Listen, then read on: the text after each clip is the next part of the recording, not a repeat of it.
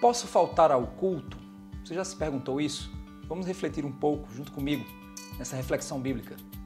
A Bíblia possui ordens claras a respeito do, de cultuar ao Senhor. Uma dessas ordens nós vemos lá em Hebreus capítulo 10, do verso 19 ao verso 25. Não sei se você sabe, mas é, no Antigo Testamento, para que as pessoas pudessem cultuar ao Senhor e acessar a presença dele, elas dependiam do sumo sacerdote, elas dependiam de um sacerdote. E é nesse texto aqui que é declarado o nosso livre acesso por meio de Cristo à presença de Deus, sendo Cristo esse sacerdote. E ele diz no verso 19 o seguinte: Portanto, meus irmãos, tendo ousadia para entrar no santuário, pelo sangue de Jesus, pelo novo e vivo caminho que ele nos abriu, por meio do véu, isto é, pela sua carne e tendo um grande sacerdote sobre a casa de Deus, aproximemo-nos com um coração sincero, em plena certeza de fé, tendo o coração purificado da má consciência e o corpo lavado com água pura. Guardemos firme a confissão da esperança sem vacilar, pois quem fez a promessa é fiel.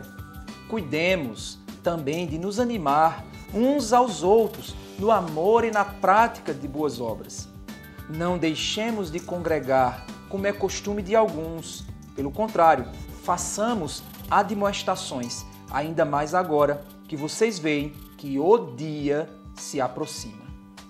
Existem textos que nos chamam a encher-se do Espírito, falando entre nós com salmos, hinos, cânticos espirituais, ser, ser habitado ricamente pela palavra por meio do aconselhamento e edificação mútuas, a vida em comunidade, são textos, por exemplo, que nós encontramos lá em Efésios e em Colossenses, assim como também textos que nós vemos em Atos. Vemos também textos que falam da alegria de cultuar ao Senhor, como aquele famoso texto: Alegrei-me quando me disseram, vamos à casa do Senhor. É claro que ali ele se refere ao contexto de ir ao templo de Jerusalém, mas o princípio por trás do texto é: Alegrei-me quando me disseram, vamos entrar na presença do Senhor. Diante disso, Podemos ver o culto como se fosse uma grande mesa do domingo, na casa do Pai, onde vamos nos banquetear em comunhão e alimentar nossa alma e alegrar o nosso coração entre nós no Senhor, admoestar uns aos outros, exortar e nos animarmos à prática das boas obras. O culto, então, é uma festa de celebração do povo do Senhor a respeito de sua tão grande salvação. Um momento de alimentar a alma com o compartilhar da palavra e dos louvores um momento de servir a Deus e servir aos nossos irmãos na edificação como, como membros que fazem suas funções no corpo de Cristo. Então vem a pergunta: quais os motivos que deveriam me fazer faltar à festa de celebração do meu Senhor? Quando você faltaria a uma festa de casamento de uma pessoa amada ou aniversário de alguém especial, como ficaria seu coração se você tivesse de faltar por algum dos motivos que tem feito você faltar ao culto?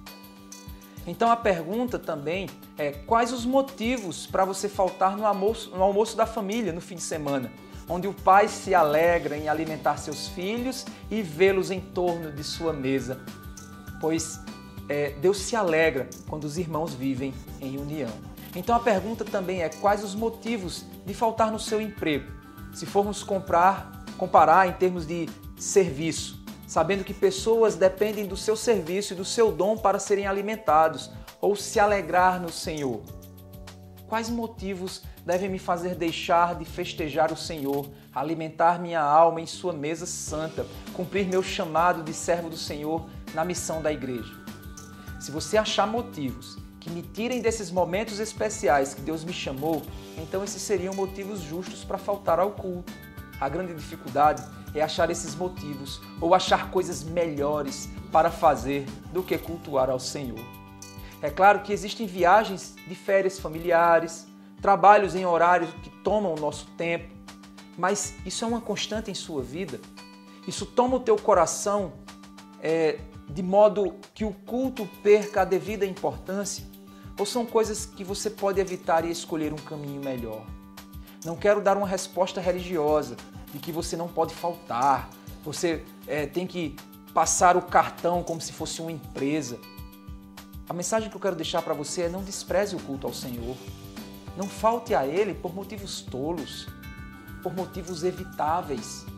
Se eu for dizer que você deve ir como se fosse uma obrigação, Eu posso fazer você cair em uma obrigação religiosa que vai esvaziar o verdadeiro compromisso de amor e a verdadeira alegria, que vai fazer você dizer: Alegrei-me quando, quando me disseram, vou cultuar ao meu Senhor com os meus irmãos.